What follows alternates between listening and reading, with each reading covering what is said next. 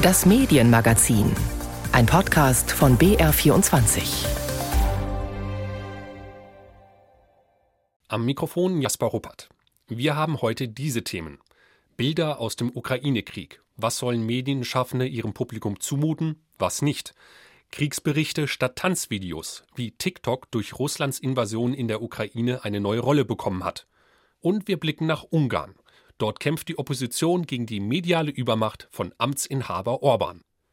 Zunächst geht es aber um die Situation in der Ukraine. Seit über einem Monat tobt Russlands Angriffskrieg. Dadurch flimmern täglich Bilder auf Fernsehgeräten und Smartphones, die das Leid der Menschen im Land zeigen. Von Bomben zerstörte Wohnhäuser, Eltern, die schreiend den Tod ihrer Kinder beklagen oder die Aufnahmen der zerstörten Entbindungsklinik in Mariupol. Sie zeigen das Grauen des Krieges und wecken Mitgefühl. Doch wie viel davon sollen Medienschaffende ihrem Publikum zumuten? Und wie sieht es mit der Empathie aus, wenn dieser Konflikt noch länger andauern sollte, wenn er zur vermeintlichen Normalität wird? Darüber hat meine Kollegin Sissy Pizza mit Jessica Hesen gesprochen. Hesen ist Professorin an der Uni Tübingen mit dem Forschungsschwerpunkt Medienethik und Informationstechnik. Frau Hesen, seit Wochen gibt es Sondersendungen, jeden Tag die Aufmacher in den Zeitungen. Es gibt Push-Meldungen von allen möglichen Medien, jeden Tag aufs Handy. Worauf müssen denn Journalisten und Journalistinnen achten in diesen Zeiten, damit das alles überhaupt gut konsumiert werden kann?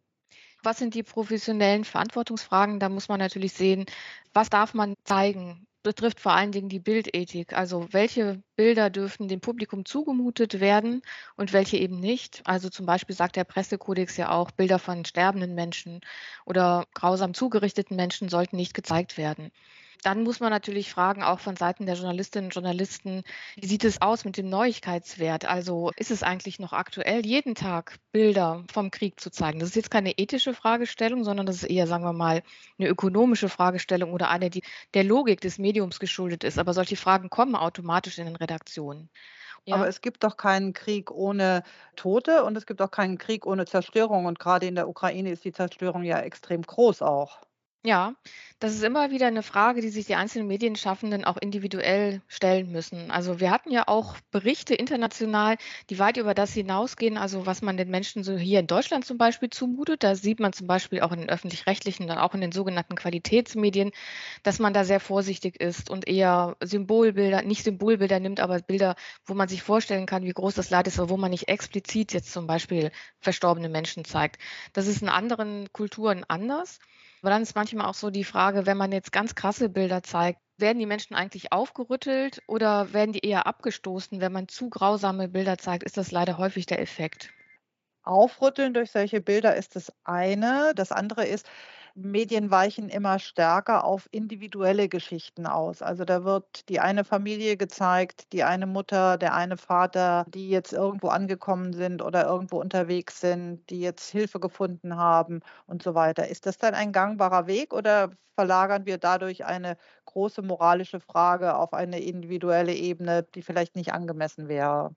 Im Gegenteil, also individuelle Geschichten sind immer hochmoralische Geschichten, weil es da auch um das Schicksal einzelner Menschen geht. Und es ist natürlich legitim und gerne benutzt durch die Medien, einzelne Schicksale vor Augen zu führen, um sie uns eben zugänglich zu machen. Und da sehe ich überhaupt kein Problem, weil man natürlich dann große, komplexe weltpolitische Geschichten eben am Einzelfall auch illustrieren kann und leichter verständlich machen kann. Nun haben wir ja die besondere Situation seit einigen Jahren, dass wir nicht nur die klassischen Medien haben, Fernsehen, Radio, die Zeitungen und ihre Online-Produkte, sondern wir haben ja auch Social Media, also die sozialen Medien, in denen ja jeder und jede etwas posten, etwas verbreiten kann. Wie verändert das Kommunikation im Krieg? Erstmal ist es natürlich eine große neue Freiheit, die wir alle haben durch die sozialen Medien, dass wir alle selber eben auch als Medienproduzenten und Produzentinnen aktiv werden können. Und es verändert unseren Blick natürlich jetzt ganz stark, dass man eins zu eins sehen kann aus Perspektive der einzelnen Betroffenen, was passiert, eben durch Posts in den sozialen Medien. Und da muss sich natürlich auch jeder Einzelne fragen, wie ist die individuelle Verantwortung? Wir haben nicht nur die Freiheit dazu gewonnen, sondern eben auch die Verantwortung, die wir als Medienschaffende haben, eben kleinen. Und wenn man sich da jetzt anschaut, was zum Beispiel äh, auf TikTok los ist, also ein typisches Medium für Jugendliche und sogar auch Kinder, wo kurze Videoschnipsel eben gezeigt werden und wo jetzt Videoschnipsel aus dem Krieg gezeigt werden. Da muss man sich natürlich fragen, wer schaut sich das an? Kann ich da grausame Bilder zeigen? Wie können Eltern damit umgehen, wenn ihre 13-jährige Tochter plötzlich Bilder von Toten sieht in einem 10-Sekunden-Video? Aber schlimme Bilder aus dem Krieg, das ist das eine. Manipulation solcher Bilder und der Einsatz, um Meinung zu manipulieren, ist das andere. Und das ist ja etwas, was sehr, sehr, sehr stark ist in diesem Krieg. Genau, also das sind ja die großen Themen der Medienethik, Freiheit und natürlich Wahrheit. Und es gibt ja auch diesen Spruch, die Wahrheit stirbt zuerst im Krieg. Das sehen wir jetzt ja natürlich auch. Also es ist letztendlich ein Ringen um Geltung, ein Ringen um Wahrheit, um die Behauptung, was wahr ist. Und das ist natürlich auch das, wo die einzelnen Mediennutzerinnen und Nutzer jetzt aktiv eingebunden sind. Wir sehen eben die aktiven Manipulationsversuche von den russischen Medien bis hin zu großen Medienverboten. Also wir hatten jetzt gerade Facebook und Instagram, die verboten wurden. Und das ist natürlich nochmal ein ganz neues Szenario. Wir sehen aber auch solche Dinge wie tatsächlich Open Source Intelligence. Es gibt um Fact-Checking, aber das ist dann nicht institutionalisiert, sondern das machen einzelne Nutzerinnen und Nutzer und sind dabei teilweise sehr gut. Und es wird dann auch übernommen von den großen Medienanstalten, weil das eben so eine hohe Relevanz hat und man es gut nachvollziehen kann, wie die zu ihren Schlüssen kommen, was wahr ist und was falsch ist. Wir werden überflutet seit Wochen mit Sendungen, mit Meldungen vom Krieg, aus dem Krieg. Wann wird dieses Thema wieder verschwinden? Im Moment hat es noch eine hohe Relevanz. Es passiert immer noch so viel. Die Betroffenheit bei uns, denke ich, ist auch so groß. Aber Themen haben ja auch Themenkarrieren, so schlimm das vielleicht in diesem speziellen Fall auch klingt. Ja, wie sehen Sie das? Ich weiß, dass es in Redaktionen schon die ersten Stimmen gibt, die sagen, ah, sollen wir noch ein Stück vom Krieg machen oder lass uns doch mal was anderes machen. Ja, es geht ja den Medien ja immer um den sogenannten Nachrichtenwert. Und das sind andere Kriterien als die, die für die Ethik wichtig sind. Also Nachrichtenwert wird vor allen Dingen durch den Neuigkeitswert bestimmt. Die Frage der Betroffenheit ist auch ganz wichtig. Und natürlich auch die Frage, was hat das mit uns zu tun und unseren Ängsten? Und irgendwann wird es mal so sein, dann wird der Krieg immer weiterlaufen. Das ist sozusagen dann nichts Neues, so schlimm es ist. Und auch das Gefährdungspotenzial wird vielleicht für uns auch irgendwann mal einschätzbar sein. Da wird dann nicht mehr die große Angst vor einem neuen dritten Weltkrieg oder vor einem Atomkrieg im Vordergrund stehen. Und dann wird es natürlich nach hinten rücken, obwohl die Situation gleichbleibend furchtbar oder noch furchtbarer ist für die Menschen in der Ukraine. Da muss man natürlich sagen, es gibt überall auf der Welt furchtbare Kriege, die uns gar nicht bewusst sind. Zum Beispiel, wenn wir an den Jemen denken, da wird längst schon nicht ja. mehr darüber berichtet. Und das ist einfach die Medienlogik, die aber nicht unbedingt der Relevanz der Ereignisse entspricht auf ethischer Ebene. Das heißt, Sie würden sagen, aus medienethischer Sicht müssten wir eigentlich an diesem Thema dranbleiben und dieses Leid und auch diese politischen Verwerfungen weiter kontinuierlich zeigen. Naja, es gibt eben eine gewisse Aufmerksamkeitsökonomie des Menschen. Also der ist halt, wie er ist. Und da kann man auch die Ethik nicht drüber hinwegtäuschen, dass wir nicht jeden Tag hochrelevante Medieninhalte konsumieren können. Da muss man schon realistisch sein. Aber ich würde mir natürlich wünschen, dass man dranbleibt von Seiten der Medien. Da können die Medien ruhig auch selbstkritisch sein und auch über ihre Funktionsweisen aufklären und das dann eben auch verdeutlichen, dass es nicht heißt, dass es etwas irrelevant ist, sondern dass es für die Medien einfach in dem Augenblick nicht mehr an erster Stelle steht. Wir hatten die Corona-Krise, die hat die Medien beherrscht über Monate hinweg. Da waren also zum Beispiel die Talkshows monothematisch eigentlich nur zu diesem Thema. Inzwischen haben wir die Talkshows monothematisch zum Thema Ukraine-Krieg. Das heißt, die Corona-Krise wurde abgelöst durch den Krieg. Wir haben im Hintergrund immer noch die große Klimakrise, die nicht weggeht und die zurzeit fast komplett nach hinten fällt. Also wie viele Themen, wie viele Krisen halten wir denn aus als Menschen, aber auch als Medien? Also wenn Sie an die professionellen Medien denken, die auch eine Redaktion haben, da wird dann jeden Tag natürlich aufs Neue entschieden, was ist das Top-Thema, was ist der Aufmacher und es kann immer nur ein Thema sein.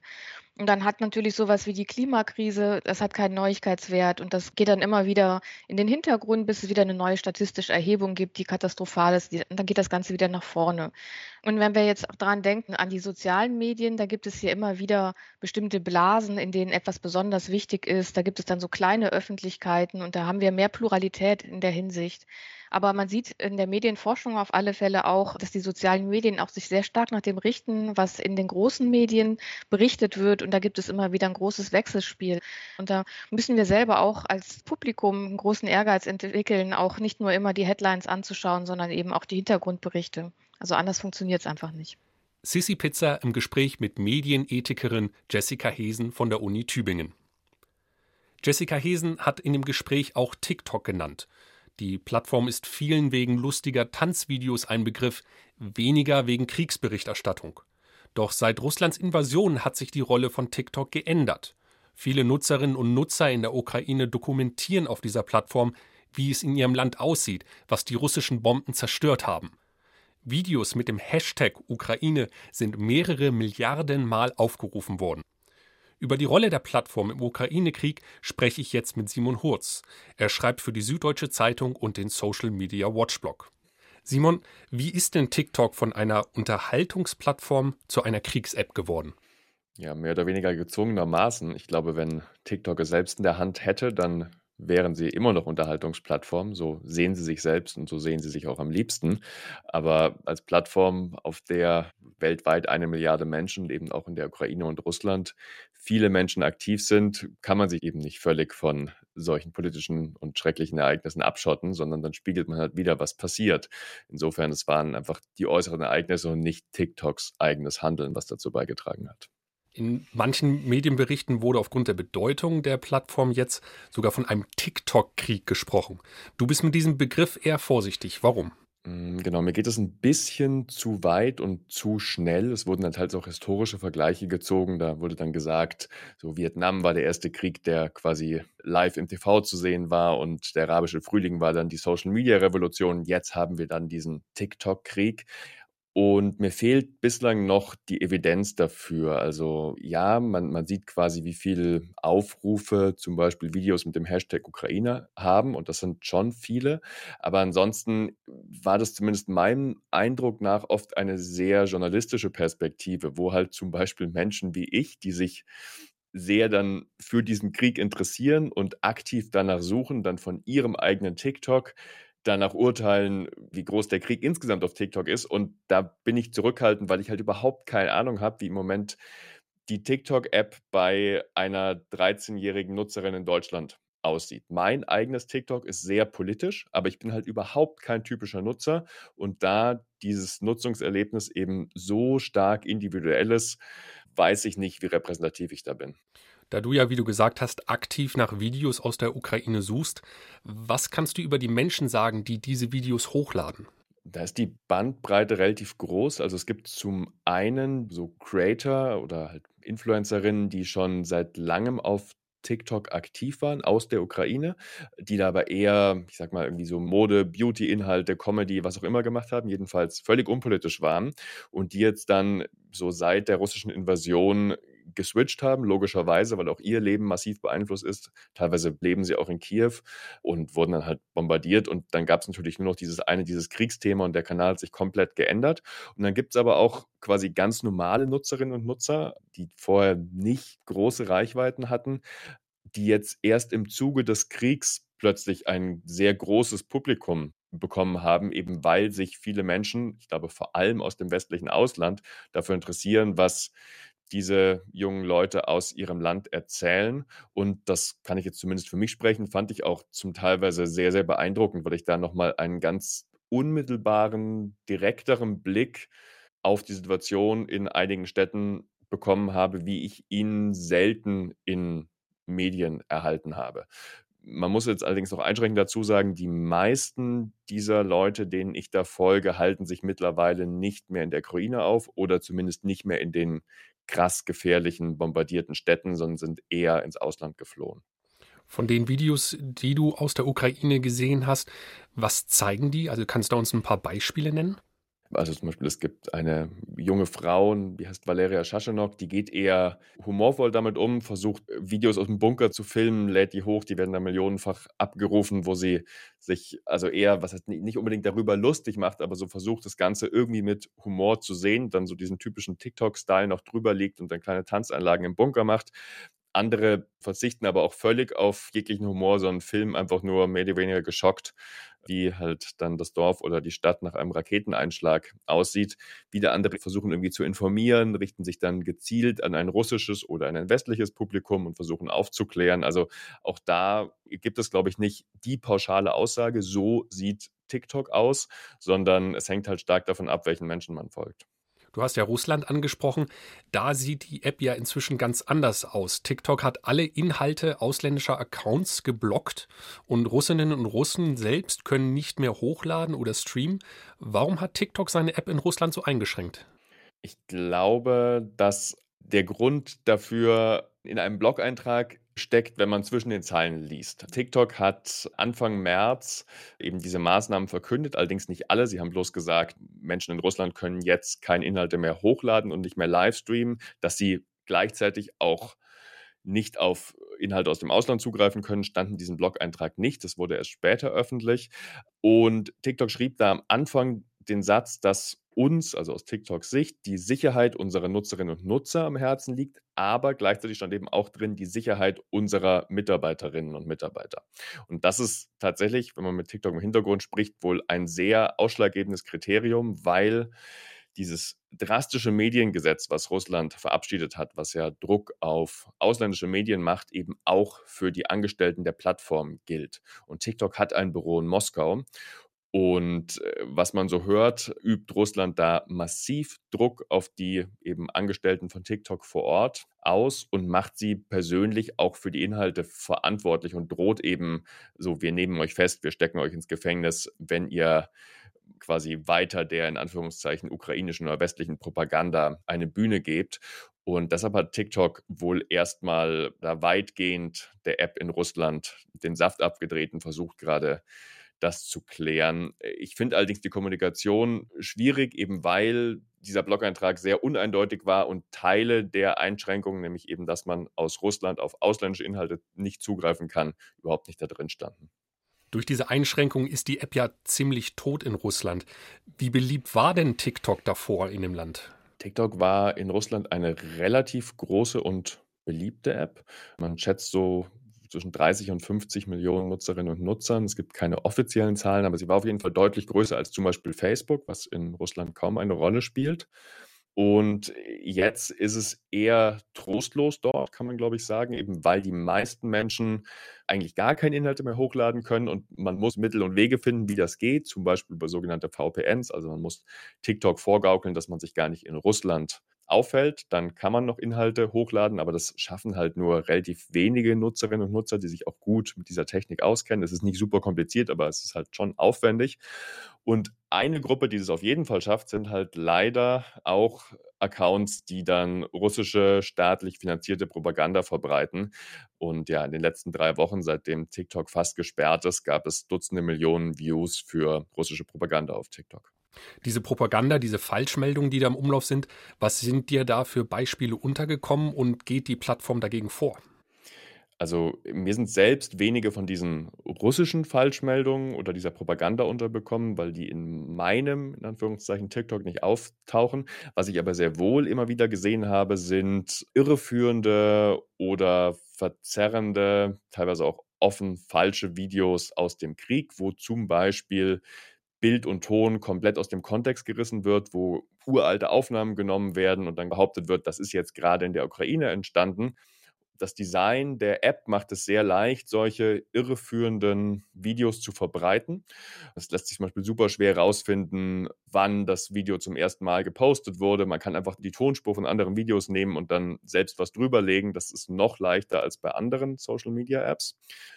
TikTok, also sie sagen natürlich selbst, es ist uns wahnsinnig wichtig und wir sind uns unserer Verantwortung bewusst. Meines Erachtens tun sie trotzdem nicht genug. Teilweise verbreiten sich solche Videos tagelang, werden ja millionenfach angesehen und erst dann, wenn überhaupt, gesperrt. Ich glaube, dass TikTok so wie eigentlich alle anderen Plattformen da noch mehr tun könnte und auch mehr tun müsste. Sagt Simon Hurz vom Social Media Watchblog. Vielen Dank, Simon. Sehr gern. Ciao. Blicken wir in ein Nachbarland der Ukraine, Ungarn. Dort stehen an diesem Sonntag die Parlamentswahlen an, bei denen sich Ministerpräsident Viktor Orban um eine fünfte Amtszeit bewirbt. Ein breites Oppositionsbündnis, bestehend aus sechs Parteien von ganz rechts bis links, versucht das zu verhindern. Das Bündnis kämpft gegen Orban und seinen autokratischen Regierungsstil und es kämpft auch gegen eine Medienlandschaft in Ungarn, die Orban mehr oder weniger gleichgeschaltet hat und in der die Opposition keine Rolle spielt. Wolfgang Fichtel erklärt, warum die Wahlen in Ungarn zwar frei, aber unfair sind. Peter Marki Soy ist der Kandidat der Opposition in Ungarn. Im Wahlkampf hetzt er kreuz und quer durchs Land, tritt mal vor 20, mal vor mehreren hundert Menschen auf, wirbt für Europa, wettert gegen Korruption, verspricht einen gerechten Sozialstaat. Damit will er die Wähler überzeugen. Scheint ihm zu gelingen, jedenfalls bei denen, die zu seinen Veranstaltungen kommen können. Sein Problem?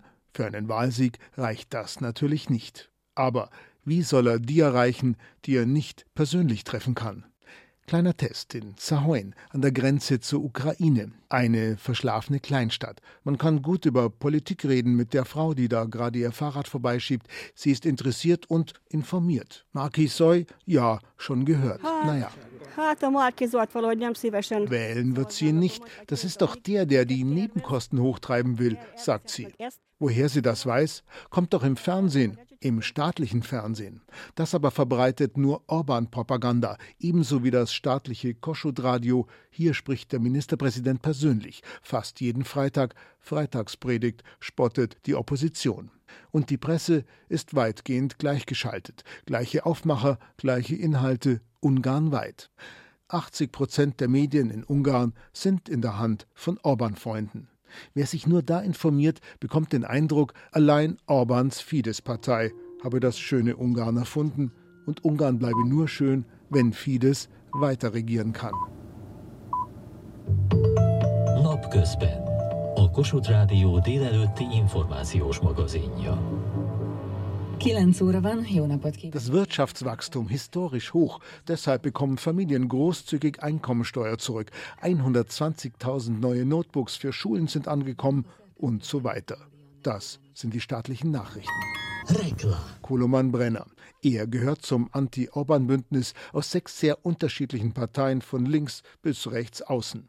Brenner steht für die rechte Jobbik-Partei und mag solche Nachrichten nicht mehr länger hören. Alles ist gut äh, wenn es nach den Fidesz-regierten Medien geht. Also ich muss sagen, ich bin in einem kommunistischen Einparteienstaat groß geworden.